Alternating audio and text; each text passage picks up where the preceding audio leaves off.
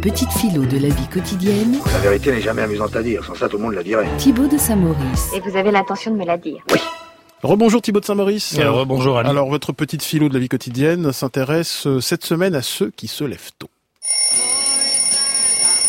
Oh, pitié, ça suffit Mais c'est une très belle chanson. Mais non, voyons Oh, n'écoutez pas ce rabat-joie. Oh, oh, il est trop tôt pour se lever. Se lever tôt le matin, contrairement à ce qu'on pourrait penser, c'est pas ringard, non. Toutes les personnes qui font de grandes choses dans leur vie ont ce point en commun, elles se lèvent tôt le matin. Voilà, donc aujourd'hui on va voir plusieurs étapes et plusieurs astuces pour vous permettre de faire partie de la race des guerriers ou des gens qui sont très spirituels, comme moi. Salut les amis.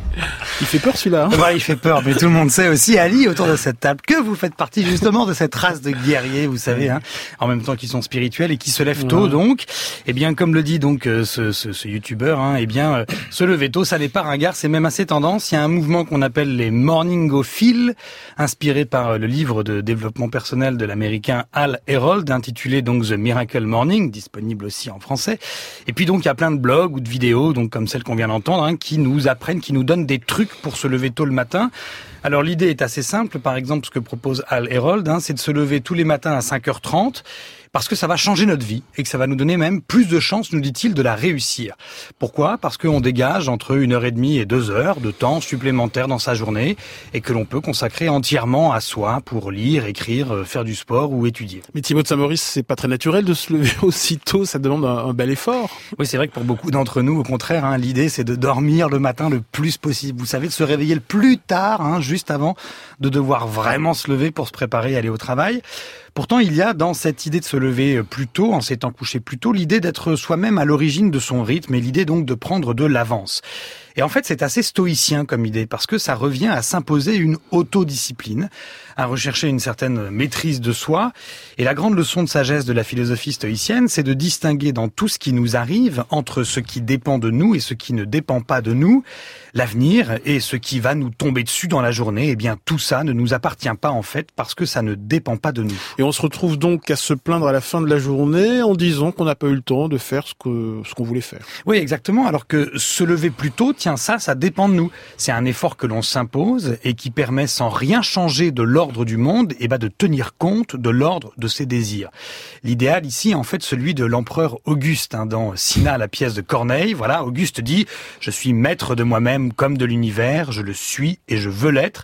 Faire l'effort de se lever tôt, c'est donc tout simplement commencer chacune de ces journées comme un empereur, hein, dans la maîtrise de soi, et avoir le temps de faire tout ce qui reste, euh, tout ce qui dans le reste de la journée nous échappe.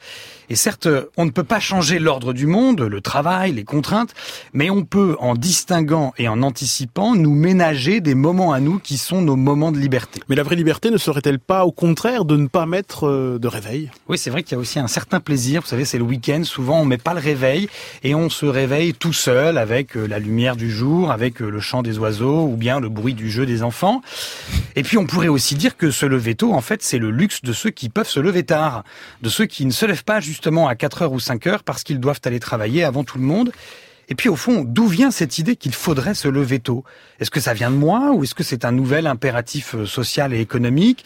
Vous savez, l'idée qu'il faudrait être actif, euh, ne pas rester sans rien faire, être toujours dans l'action, dans un projet, bref, dans une sorte de production de soi ou de quelque chose, une sorte de mobilisation permanente. Eh bien, cette idée-là, elle est aussi une idée épuisante, hein, normalisante et finalement assez contradictoire. Alors si vous le voulez bien, revenons à la sagesse stoïcienne. L'avenir n'appartiendra à personne précisément parce que c'est l'avenir et que donc il ne dépend pas de nous. Il ne faut donc pas se lever en espérant changer le monde. Ce qui compte, c'est la maîtrise de soi, la maîtrise de la décision et des représentations qu'on y associe. Et parfois, eh ben, la maîtrise de soi, elle passe par l'effort de se lever tôt, c'est vrai, et parfois non. Voilà, la liberté s'exprime aussi dans la résistance. Alors petite pensée à tous ceux qui nous écoutent à 10h, voilà, 38 et qui sont encore bien au chaud sous la couette. Merci beaucoup Thibaut de Saint-Maurice.